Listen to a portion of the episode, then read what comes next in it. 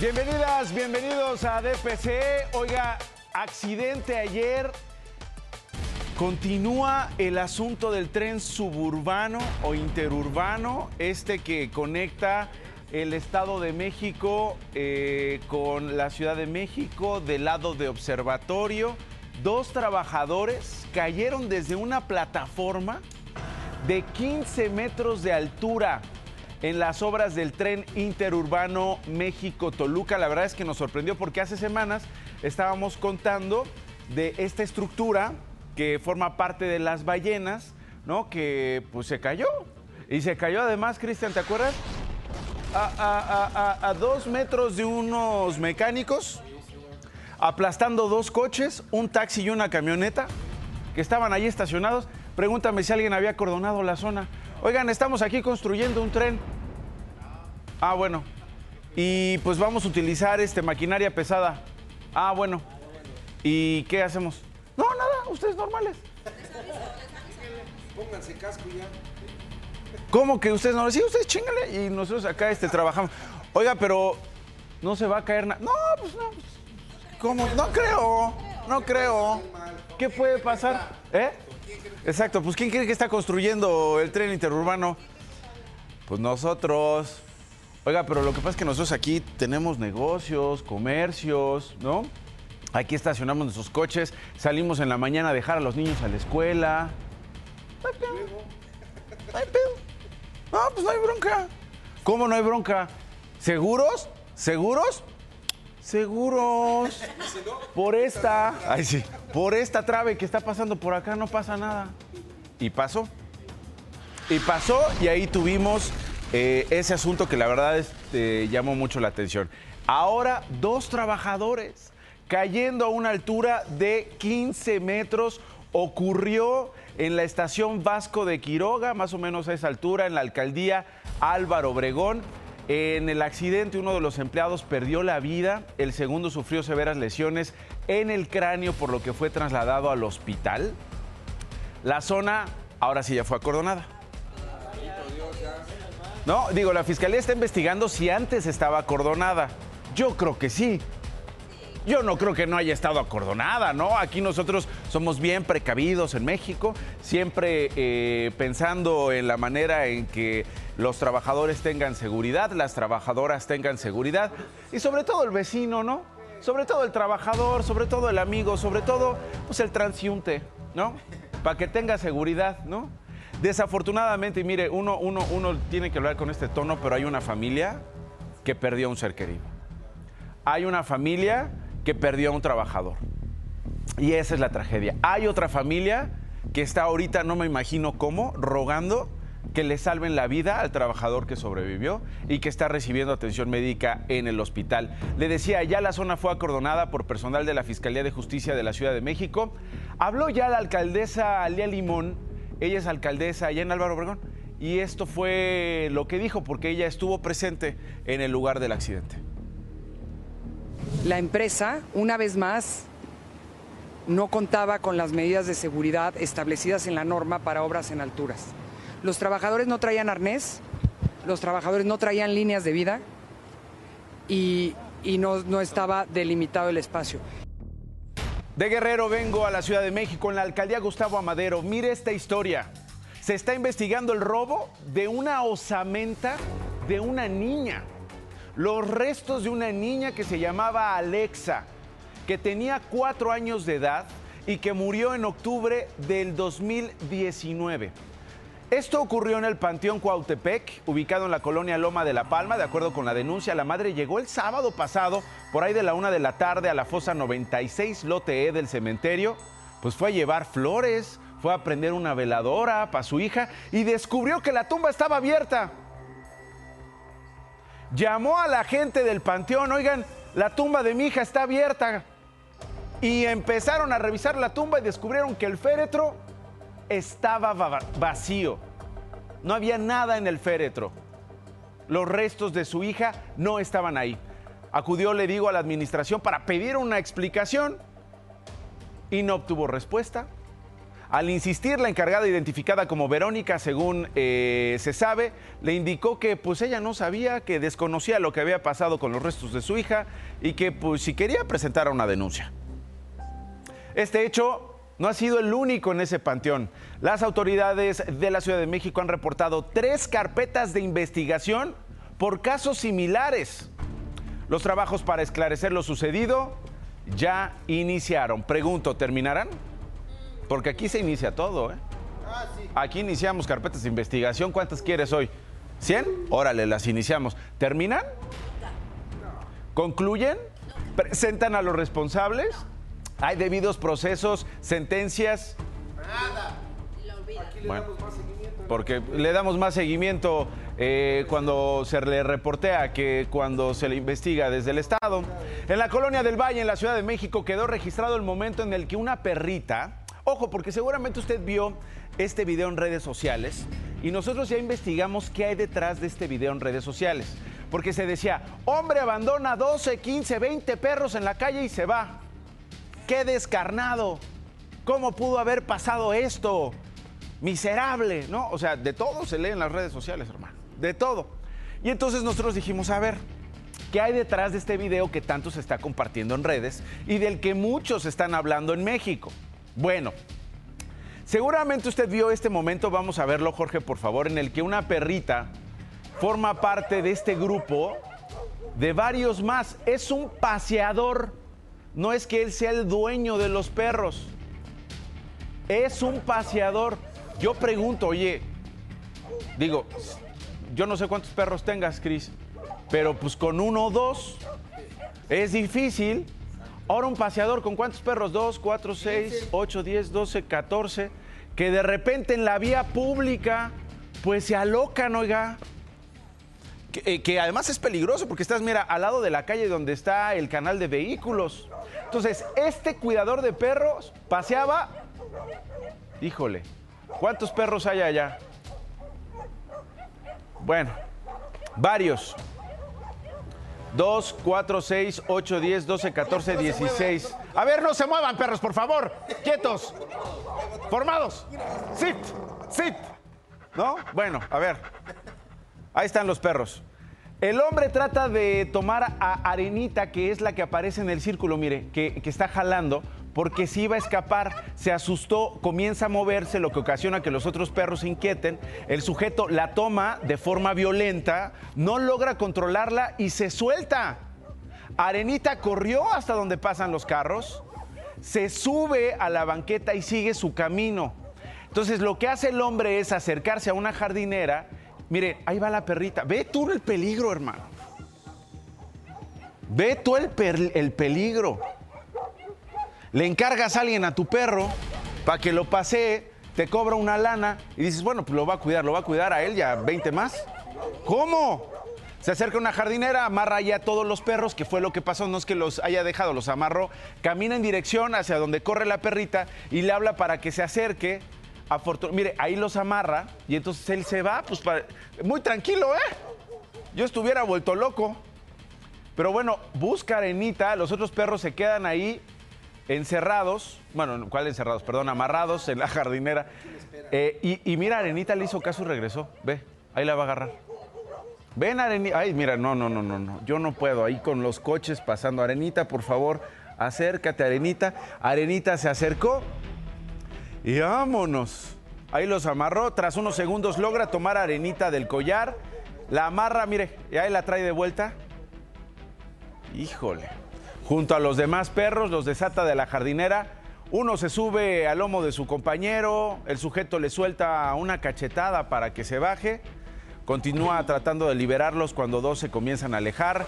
Los jala para que vuelvan a acercarse y pues bueno, ahí termina el video. Eso es lo que sabemos. No hay más información sobre eh, este supuesto cuidador que vecinos de la zona segura se ofrece como una opción para ejercicio, entrenamiento y cuidados a tu mejor amigo sin maltrato, con respeto y con amor. Ujú. No, o sea, lo, lo peor es que ahorita iban, iban, iban ahorita a- a- a- de ahí el señor se iba este, a una a un condominio por otros 20.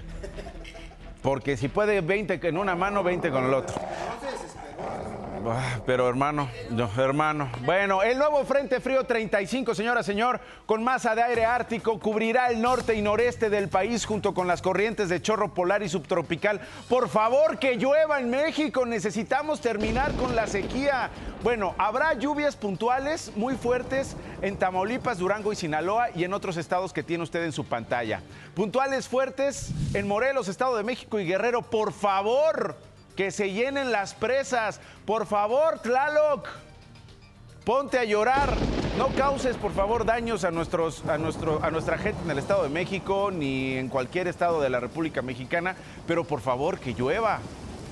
Va a haber descargas eléctricas, ojo, y posible caída de granizo en Chihuahua, Coahuila y Nuevo León las cuales podrían generar encharcamientos, deslaves e inundaciones. Se pronostican intervalos de chubasco en Ciudad de México, Campeche, Yucatán y Quintana Roo, además de lluvias aisladas en zonas de Baja California, Tlaxcala y Oaxaca. Ante el cierre de 301 sucursales del Nacional Monte de Piedad, atención, si usted tiene alguna prenda en el Monte de Piedad, si usted... Eh, quiere información acerca de lo que está pasando en el Monte de Piedad. Bueno, hay huelga la Profeco llamó a la institución a adherirse al programa de Concilia Express. ¿Por qué? Pues para brindar soluciones en forma rápida a los clientes que están preocupados. Fueron a empeñar, Cristian, en los últimos días, semanas o meses alguna prenda para salir de un apuro y ahorita con la huelga. ¿Y luego? ¿Y mi prenda? ¿Qué va a pasar con él? La Profeco le está pidiendo al Monte de Piedad que se concilie lo más pronto posible, que se llegue a una solución lo más pronto posible para garantizar la seguridad de los clientes que confiaron en este establecimiento o estos establecimientos en estas sucursales. A través de un comunicado llamó a los consumidores a estar pendientes de la página oficial y de redes sociales de Monte de Piedad para conocer actualizaciones del servicio. Mire, ahí está la manera en que usted puede estar al pendiente si es que tiene eh, alguna prenda, si fue empeñar algo. Puede seguir haciendo los pagos respectivos, eso sí, ¿no? En la página web y en la app. No, pues es que si no los haces. Y luego, no, pues no que estaban en huelga. No, pues ¿cuál huelga? Páguenos el interés. Puede pagar por la app, por página web, banca electrónica, en fin, varias sucursales. Además, se informó que como beneficio adicional por la interrupción del servicio habrá posibilidad, posibilidad de un refrendo adicional para contratos que se hayan agotado. Puso a disposición el teléfono del consumidor. Esto es importante, por favor, acérquese a Profeco. Confíe en Profeco. En su página de internet hay 38 oficinas de defensa del consumidor en el país para orientar a los interesados. Más noticias, este es el resumen. La aspirante a la jefatura de gobierno de la Ciudad de México, Clara Brugada, formalizó su registro como candidata de la coalición Morena, PT y Partido Verde ante el Instituto Electoral de la capital. Brugada pidió a las autoridades electorales estar alerta ante posible compra de votos. Organizaciones transportistas realizaron un paro y bloqueos en al menos nueve estados del país exigiendo mayor seguridad para los conductores ante los asaltos a mano armada. Después de ocho horas de protestas, anunciaron que los acuerdos con la CEGOV fueron reforzamiento de la seguridad en las carreteras federales. Un juez de Nueva York estableció que el 25 de marzo comenzará el juicio contra el expresidente Donald Trump por pagos que le hizo a la ex actriz porno Stephanie Clifford antes de las elecciones de 2016 para que ocultara una supuesta relación extramatrimonial que ambos habrían mantenido. La autoridad indicó que el juicio podría durar unas seis semanas. El opositor ruso Alexei Navalny y el enemigo número uno del Kremlin murió este viernes en la cárcel rusa donde cumplía casi 30 años de condena por diversos delitos. Según informaron los servicios penitenciarios de Rusia, se sintió mal este viernes durante una caminata y casi de inmediato perdió el conocimiento, aunque se le practicaron los procedimientos de reanimación que no dieron ningún resultado. Jorge González está en la Ciudad de México. Adelante, Jorge. Nacho, qué gusto me da saludarte Igual. a todos. Muy buenos días. En esta ocasión estamos transmitiendo desde calles de la zona centro este perímetro de la alcaldía Cuauhtémoc. Y es que desgraciadamente muere una mujer en un campamento de manifestantes. Exactamente aquí en la avenida Bucareli, donde se encuentra el reloj chino, es la calle de Atenas. Y es que, bueno, pues mencionan sus compañeros que aproximadamente dos y media de la mañana empezó a tener fuertes dolores, por lo que pidieron el auxilio de la policía que se encuentra guardando la Secretaría de Gobernación. Llegó una ambulancia y bueno, pues la checó, al parecer eh, los signos vitales les dijeron a sus compañeros que se encontraban bien y pues la mujer desgraciadamente después de un par de horas pues perdió la vida. Ya avisaron a las autoridades, al Ministerio Público, levantaron el cuerpo de esta persona y bueno pues mencionan los integrantes de los 400 pueblos que pues van a eh, pues traer el cuerpo en algunos minutos más, en algunas horas más seguramente y después de que le hagan todos los exámenes al cuerpo y posteriormente pues la velarán exactamente aquí sobre la avenida Bucareli a la altura de la Secretaría de Gobernación. Cabe recalcar que este grupo de los 400 pueblos llegó a la Ciudad de México desde el pasado 23 de enero y ellos pues piden eh, pues eh, ellos piden que, que, bueno pues capturen a un exfuncionario del estado de Veracruz y bueno, pues que tenga su castigo. Por lo pronto, Nacho, pues la información que tenemos aquí en la Secretaría de Gobernación. Misma que te agradezco, Jorge, y un abrazo a los familiares de esta mujer, nuestro más sentido pésame de la Ciudad de México. Voy a Jalisco, ahí está mi colega Ricardo Camarena. Adelante, Ricky. Nacho, muy buenos días, feliz inicio de semana. Te platico que en las últimas horas en Guadalajara se está sintiendo el frío y con ganas. Espérame, espérame, Ricardo. Espérame, espérame, ¿cómo que, cómo que feliz inicio de semana? Ay, no me está escuchando, Ricardo. Simplemente por hipotermia. Bueno. Dos personas en situación de calle. El primero de los casos corresponde a un hombre de más o menos 50 años de edad, cuyo cuerpo fue localizado envuelto en cobijas y cartones mojados, prácticamente al pie de una parada de transporte público. Y el segundo de los casos corresponde a otro hombre, pero en este caso al interior de una unidad deportiva en Zapopan. En ninguno de los dos casos aparentan huellas de violencia, por lo que de acuerdo con los reportes preliminares de las autoridades, estas dos personas habrían muerto a consecuencia del frío. De confirmarse, de confirmarse, estaríamos hablando de las víctimas número 5 y 6 de la actual temporada invernal. Híjole, Ricardo, bueno, qué pena. Eh, dos muertes por hipotermia allá en Guadalajara. Eh, nuestro más sentido pésame, por supuesto. Muchos de ellos tienen familia, pero no viven con ellos, se han resistido a eh, la ayuda que ofrecen los gobiernos en diversos niveles para darles asistencia y un lugar seguro. Gracias, Ricardo. Te mando, te mando un abrazo. Eh, y ahí están los reportes desde Nuevo León, desde Jalisco y desde Ciudad de México. Quería interrumpir hace ratito a Ricardo porque decía feliz inicio de semana. Ricky, no sé si me escuchas, pero pues ya es viernes, ya casi es lunes, tienes razón, pero eh, digamos es, es viernes, Ricardo. Pero buen fin de semana y muchas gracias por este reporte. Gracias, Gracias, a los abrazo. tres. Fue asesinado Manuel Hernández, aspirante a diputado local por el Distrito 8 de Misantla, en Veracruz. De acuerdo con los primeros reportes, el hombre fue emboscado por un grupo de sujetos armados quienes le dispararon mientras circulaba por la carretera Misantla-Jalapa. Actualmente, Hernández se desempeñaba como director general de política y gobierno de Misantla.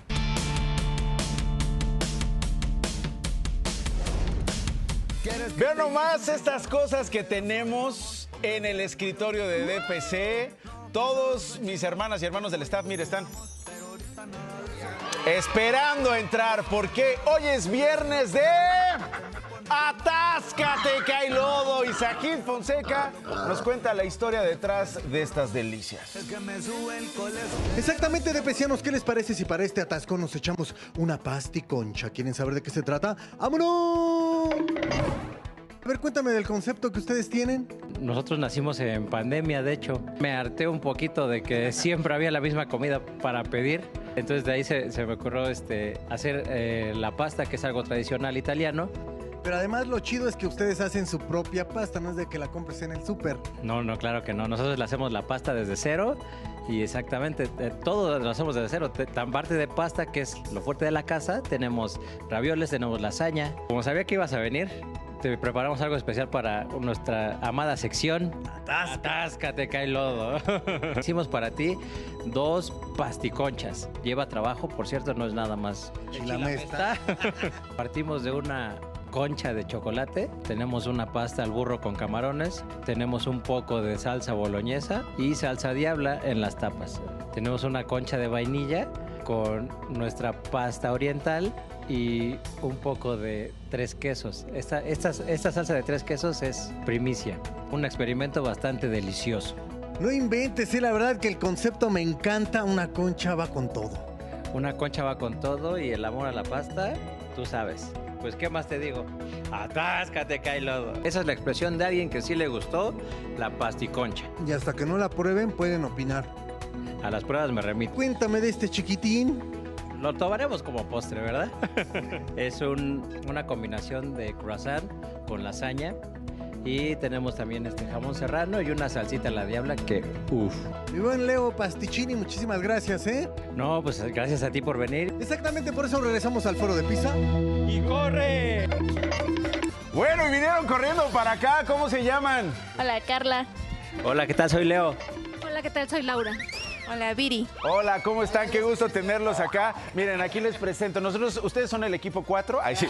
Nosotros somos el equipo 4 y vamos a exponer el sabor de la concha pasta. O sea, ¿pero qué, qué, qué andaban? ¿O qué? ¿Les dio monchis o qué? Mira, ¿Como para es- qué? Es pasticoncha. Ajá. Perdón. Y este, este fue un, un experimento que hicimos culinario por, vaya, a- aprovechar la sección de Sajid. El... Pero ve, le salió bastante bien. A ver, bueno, es lo que yo digo, Lito, que a ver, pruébalo. A ver, es- o sea, esta trae pasta eh, con camarón y carne. Y está en una concha de chocolate. Dale, dale una mordida. No sé cómo, pero Muérdele, vamos a ver. sí, vamos a sabes ver. cómo, si bien que sabes. Venga, Eh. atáscate que hay lodo. ¡Vámonos! Y luego este es. Por hambre eh, no quedamos, ¿eh? este es como un cuernito. Este es un cuernito con. Con este. Con eh, lasaña y veo que también tiene jamón serrano. ¿Quién le va a dar la mordida? Ándale, a ver, órale. Yo, pobre de Rivas. Ahorita. ta, ta, ta, ta, ta, ta, ta, ta. ¡Vámonos! ¿Qué tal está? A ver, Rivas. ¿Qué tal está? Pero van a- vas a chiflar, ¿eh? Chiflale. no es cierto, no chifles. Se vaya a ahogar. ¿Está bueno? Y luego tú, ¿cuál quieres probar? Porque eres Voy a alérgico al aventar el camarón. cuernito también. ¿El cuernito? Sí, una Eh, este, este, este no tiene camarón? ¿Tiene camarón? No, no, no. No, esta no tiene camarón. ¿Seguro? Porque si no... De champiñón. Si no, ah, voy a morir, champiñón, ¿eh? porque si no, No, se nos no, va. no, no. Voy a. Aquí bueno, todo bien, todo Este es de champiñón. Pruébale. Concha, venga, arráncate, papi. Arráncate, papi. Atáscate, que hay lodo. Atáscate, déjate, masajeo la, el estómago para que te entre. sí. ¡Eso! ¡Vámonos! Ahí está el asunto. Aplausos a nuestros invitados. Muchísimas gracias. Gracias, Gracias, gracias, gracias. por estar con nosotros. Oiga, el Departamento de Justicia de la Unión Americana anunció que una corte de Nueva York presentó una nueva acusación formal contra Ismael El Mayo Zambada, uno de los líderes del cártel de Sinaloa. El señalamiento por fabricar y distribuir se suma a los otros cuatro ya impuestos a Zambada por dirigir una empresa criminal, por conspiración para asesinar, por lavado de dinero y por distribución de drogas. La justicia estadounidense ofrece una recompensa de 15 millones de dólares, algo así como 270 millones de pesos, por información que ayude a la ubicación y detención del narcotraficante mexicano. Más noticias. El cadáver de un hombre con signos de violencia fue hallado en el municipio de San Salvador Atenco, Estado de México. La Fiscalía General de Justicia señaló que la víctima de entre 30 y 35 años estaba tendida sobre un camino de terracería. El Congreso de Puebla aprobó reformas a su Código Penal para elevar las penas por maltrato animal en la entidad. Los cambios incluyen sancionar hasta con ocho años de cárcel a quien vulnere físicamente a los animales y tipificaron el delito de zoofilia. El Partido Verde Ecologista de México confía en que el Senado apruebe la modificación propuesta a la Ley General de Vida Silvestre. Dicha iniciativa presentada por este instituto político tiene la finalidad de prohibir la realización de espectáculos fijos o itinerantes con mamíferos marinos. En Mérida, Yucatán, Xochil Gálvez recibió la constancia que la acredita como candidata presidencial del PRI al contar ya previamente con la designación como abanderada del PAN y PRD. Se registrará oficialmente ante el INE como candidata el próximo martes 20 de febrero. Santiago Tabuada registró ante el Instituto Electoral de la Ciudad de México su candidatura formal para la jefatura de gobierno como abanderado del PAN, PRI y PRD. Acompañado del dirigente panista Marco Cortés, aseguró que representará un gobierno que ofrezca condiciones democráticas y seguridad.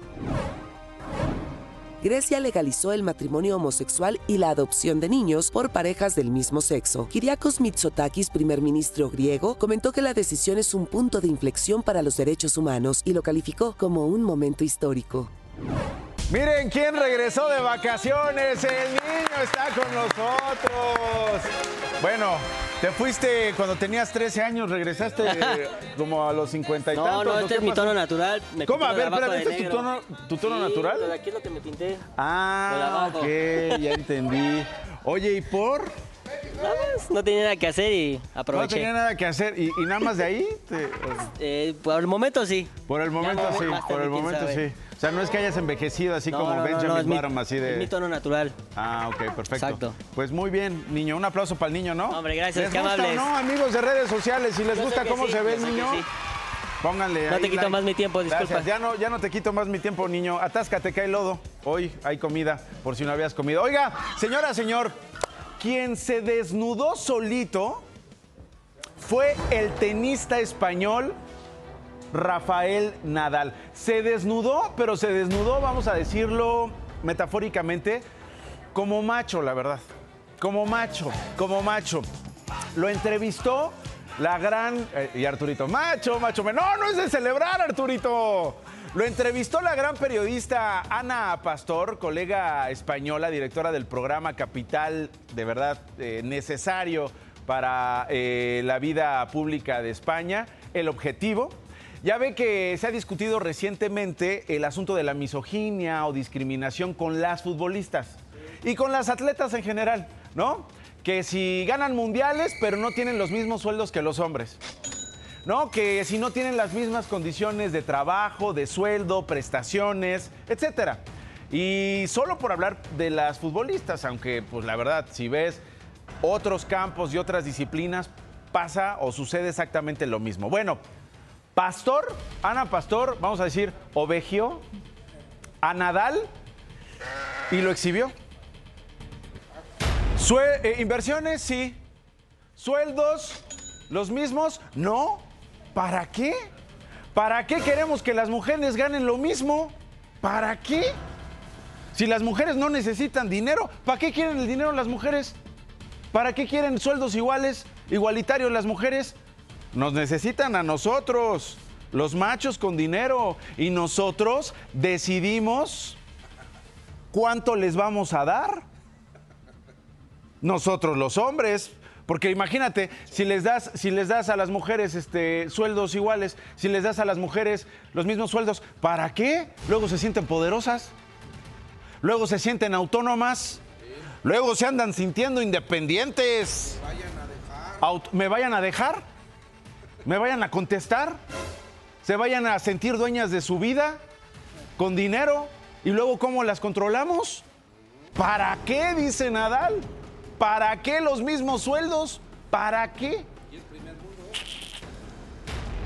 Detrás de esas respuestas, me parece, vemos a un Nadal diciendo, el dinero es nuestro, de los hombres, porque el dinero es lo que nos constituye como machos, como hombres. Dice Nadal que para qué invertimos en el desarrollo de las mujeres, en el deporte, pues bueno, pues para que se desarrollen muy bien, pero ¿para qué les damos sueldos? ¿No? ¿Qué tal si nos comen el mandado y luego nos quedamos este, sin dinero? Nos quedamos débiles y sin poder. Si dividimos el dinero igualitariamente, ¿qué tal si el patriarcado se queda sin un centavo? En España, en México o en donde sea, ¿eh? Y luego, ¿quién financia el patriarcado? Luego, ¿de dónde sacamos la lana para, para ser los machos de esta historia? Nadal, incómodo en esta entrevista con Pastor. Como, ¿Cómo describir la incomodidad eh, que siento yo pasó Nadal? Es como cuando vas en bicicleta, Rodrigo, y dices, ay, como que me siento incómodo, como que me siento incómodo. Ah, es que no hay asiento. Los movimientos del ganador del 22 Grand Slam hicieron evidente que no estaba a gusto en la conversación con eso de la igualdad de condiciones económicas, comerciales, de desarrollo, decisiones entre hombres y mujeres en el deporte. Ay, no sé, ay, no sé. ah. ¿Cómo queremos que las mujeres en el deporte o en cualquier campo, eh? Ciencia, tecnología, en cualquier campo, en cualquier oficio, pero estamos hablando del deporte. ¿Cómo queremos que las mujeres en el deporte sean competitivas si no les creamos las condiciones para que lo sean? Si no dejamos que compitan. Ah, pues quieren ganar más, pues que, pues que sean competitivas. Ajá, ¿y si las dejas competir, hermano? ¿O cómo van a ser competitivas si no compiten? Si no las dejas entrar al club de Toby, si no les pagas lo mismo, si no las apoyas, si no inviertes. En España, repito, en México o en donde sea. Pues si las mujeres quieren ganar más, que le echen ganas y que lleguen a nuestro nivel y entonces les pagamos lo mismo y que generen lo mismo, dice Nadal. Ajá, pero si todo el tiempo estamos poniéndoles trabas, obstáculos, si no invertimos en sus espacios, si hay hombres que no las dejan competir y tener experiencia, ¿cómo van a tener experiencia? Al final el español trató de calmar los ánimos, aceptó ser feminista. Bueno, a, ver, ojo, ¿eh? Estas conversaciones también son para que te des cuenta de que a lo mejor traes un macho dentro, en la cabeza me refiero, y cambies la manera de pensar, ¿eh? Es la oportunidad de decir, oh, ya vi la entrevista y no me gustaron las respuestas que di. Más allá de que, como decía Nadal, yo no soy hipócrita, soy transparente, más allá de las respuestas que dio, se me hace que voy a cambiar la manera de pensar y me estoy dando cuenta que yo no debo pensar o decir o actuar en eso de dejar a las mujeres. Pues yo quién soy para dejarlas o darles permiso. Hay que ¿No has escuchado a esos machos que dicen, habrá que permitirle a las mujeres que tomen permitirles? Pues tú qué eres el, eh, eh, el cadenero, el dueño de este bar. Pues sí, porque soy miembro del patriarcado, ¿cómo ves? Pues entonces no tienes que permitirle, hermano. Se tienen que crear las condiciones para que los géneros compitan, decidan, ganen en igualdad de condiciones. Aceptó ser feminista, qué bueno, aunque el significado que él piensa es algo distinto. Bueno, pues ahí está este caso que nos deja para pensar, ¿eh? A todos, a todos. Y para darnos cuenta, porque a lo mejor seguimos teniendo eh, pensamientos y actitudes machistas y hay que cambiarlas, hay que reconocerlas, dar- identificarlas y cambiarlas. Es una oportunidad ¿eh? de, de reconocernos y volvernos aliados. Regreso con Pepe Ríos, está en la zona donde cayeron estos dos trabajadores. Pepe, ¿de dónde cayeron? ¿Me puedes mostrar el lugar de donde cayeron estos trabajadores, por favor? Claro, Nacho Auditorio, ya estamos del otro lado de la calzada Vasco de Quiroga, perdón, y en el fondo en donde se muestran las imágenes de mi compañera Laura Martínez, en donde se ve esa camioneta blanca un poquito más adelante, es donde ocurrió el incidente. Lamentablemente, como se observa en las imágenes, Nacho Auditorio, pues ya no tenemos acceso derivado a un operativo que implementó la Secretaría de Seguridad Ciudadana en torno a este fallecimiento de trabajador de la construcción y su compañero, quien se encuentra eh, gravemente herido. ¿Qué- ¿Cómo fue que ocurrió este accidente, Nacho Auditorio? Pues esto fue cerca de las 19 horas de este jueves, cuando ellos realizaban trabajos de soldadura en una de las bases tubulares de concreto en estas obras del tren, en las cuales pues les muestra mi compañera Laura Martínez, cuando pues cayeron lamentablemente de esta plataforma a una altura de 10 metros, del cual pues bueno, como pues lo comentábamos al inicio, eh, dejó eh, fallecido a un trabajador de la construcción y el otro severamente herido con lesiones en su cráneo, por lo que fue trasladado a un hospital de esta zona de observatorio. Hemos tratado de buscar entrevistas, contactar a algunos familiares, Nacho Auditorio, sin embargo, debido al punto en el que nos encontramos, pues eh, no se encuentra mucha población, salvo los propios trabajadores que volvieron a esta junta y que, como se observa, pues están realizando eh, estos trabajos con platicando para volver a estos, estas obras de construcción. Y sin embargo, pues algunos no nos quisieron dar algunas entrevistas, eh, están eh, con un temple muy serio, no, no, lo que nos comentan es que no están ahorita eh, pues con la orden de dar la entrevista y platicar con nosotros sobre esta situación. Así que vamos a seguir al pendiente, Nacho Auditorio, sobre esta situación que ocurrió en las obras del tren interurbano México-Toluca. Muchas gracias por la información, Pepe Ríos, desde el lugar de la noticia. En caso de pérdida de empleo, la Ley Federal del Trabajo establece normas para la liquidación y el finiquito, asegurando a los empleados una compensación justa y acorde con los periodos laborados. La liquidación es una indemnización que el empleador está obligado a pagar en caso de despido injustificado o por el cierre de la empresa. Para calcular la cantidad, se debe considerar el salario de 20 días por cada año trabajado, junto con porciones proporcionales del aguinaldo, días de vacaciones y prima vacacional. mientras que el finiquito es una remuneración que el empleador debe entregar al trabajador en casos de renuncia voluntaria. Su cálculo implica salarios y vacaciones pendientes, aguinaldo proporcional, prima vacacional proporcional e indemnización por antigüedad. Mire esta historia. La reacción de una estudiante ante un asalto fue clave para salir viva y liberarse del crimen. Una estudiante de la Facultad de Estudios Superiores Acatlán de la Universidad Nacional Autónoma de México sometió al conductor de un taxi de la aplicación Didi cuando intentó asaltarla en las inmediaciones de la escuela narró que el martes 13 de febrero pidió el servicio para llegar a la universidad en Naucalpan, Estado de México. La plataforma le asignó como conductor a Víctor N. y cuando circulaban por la avenida Alcanfores y la calle Tarahumaras, el sujeto detuvo el auto e inmediatamente le exigió que le entregara dinero, celular y tarjetas. Ella viajaba en la parte de atrás del vehículo. Su primera reacción fue abrir la puerta para huir, pero tenía el seguro, así que decidió pasarse del lado del conductor. Tomó el cinturón de seguridad y como medio de defensa lo ahorcó. El hombre la tomó de las manos y comenzaron a forcejear. Ella alcanzó a ver que tenía una pistola, pero era de plástico. A gritos y manotazos, el tipo intentó someterla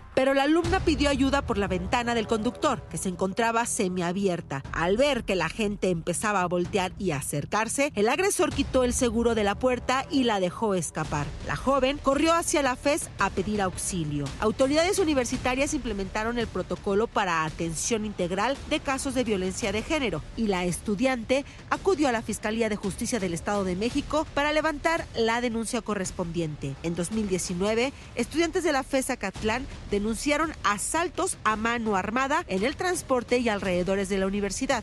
Naucalpan es uno de los cinco municipios con mayor percepción de inseguridad, según datos del INEGI. Para DPC, Pili Telles. Seguramente usted se está preguntando en este momento, ¿la reacción de esta alumna fue la correcta? ¿Qué le queda a usted que tiene que salir todos los días en taxi? ¿Qué les queda a ustedes, estudiantes? Mujeres que todos los días se enfrentan a estos peligros. ¿Qué tan efectiva es la técnica? Ojo, esto fue lo que nos dijeron los expertos. Es efectiva en un 10-15% aproximadamente. Eh, cuando estás preparado y replicamos esta técnica, te vas a dar cuenta que es efectiva hasta en un 80 o 90%. Mi salvación, mi, la sobrevivencia, no depende tanto de la técnica que emplee, depende más de la estrategia que esté utilizando. La técnica que tú quieras no se va a basar en la fuerza, se va a basar justamente por eso en la estrategia. Por eso es que eh, muchas mujeres se creen débiles. Una vez que toman cursos de defensa personal, vas a ver que no eres débil.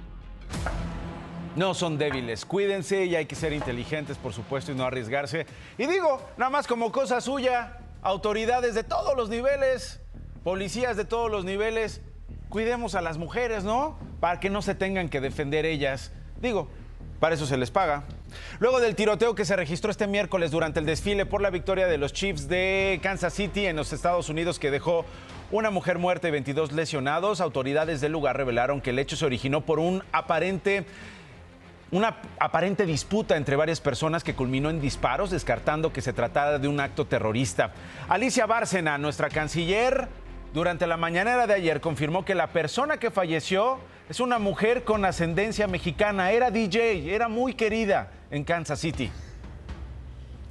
En el tiroteo fue atacada o fue baleada una mujer, Luisa González Galván, hija de mexicanos, que lamentablemente falleció en el hospital cuando la estaban operando, sacándole la bala. Y también eh, fue herido un niño eh, también hijo de mexicanos. No sabemos aún si también hay otros mexicanos. La mujer identificada como Lisa López Galván era hija de Beto López, un migrante mexicano, vivía en el condado de Johnson y era madre de dos jóvenes, esta DJ. En paz descanse, un abrazo por supuesto a su familia, a nuestra gente de ascendencia mexicana, de ascendencia latina, a nuestra gente en los Estados Unidos que nos ven todas las mañanas. Un abrazo por supuesto. Se desempeñaba como coconductora de un programa de radio especializado en música hispana llamado A Taste of Tejano o Un Sabor Tejano. De acuerdo con medios locales, en la agresión también resultó lesionado su hijo quien recibió un disparo en la pierna y ya fue dado de alta, además de dos de sus sobrinas por una mala exposición de medios de pruebas por parte del Ministerio Público de la Fiscalía General de la República contra cinco mujeres acusadas del delito de asociación delictuosa en el caso del atentado del periodista Ciro Gómez Leiva, el juez reprogramó la audiencia para el lunes 26 de febrero a las 10 de la mañana.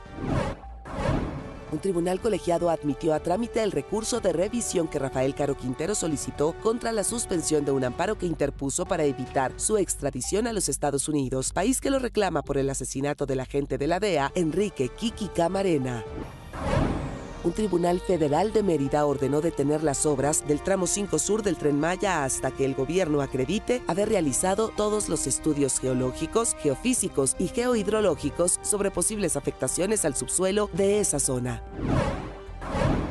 La Casa Blanca de los Estados Unidos confirmó que Rusia está creando un arma antisatélite, pero afirmó que no representa ninguna amenaza inmediata para la seguridad de nadie. Sin embargo, Mike Turner, miembro del Comité de Inteligencia, instó al gobierno a descalificar la información recopilada y calificó el arma de Rusia como una seria amenaza para la seguridad nacional.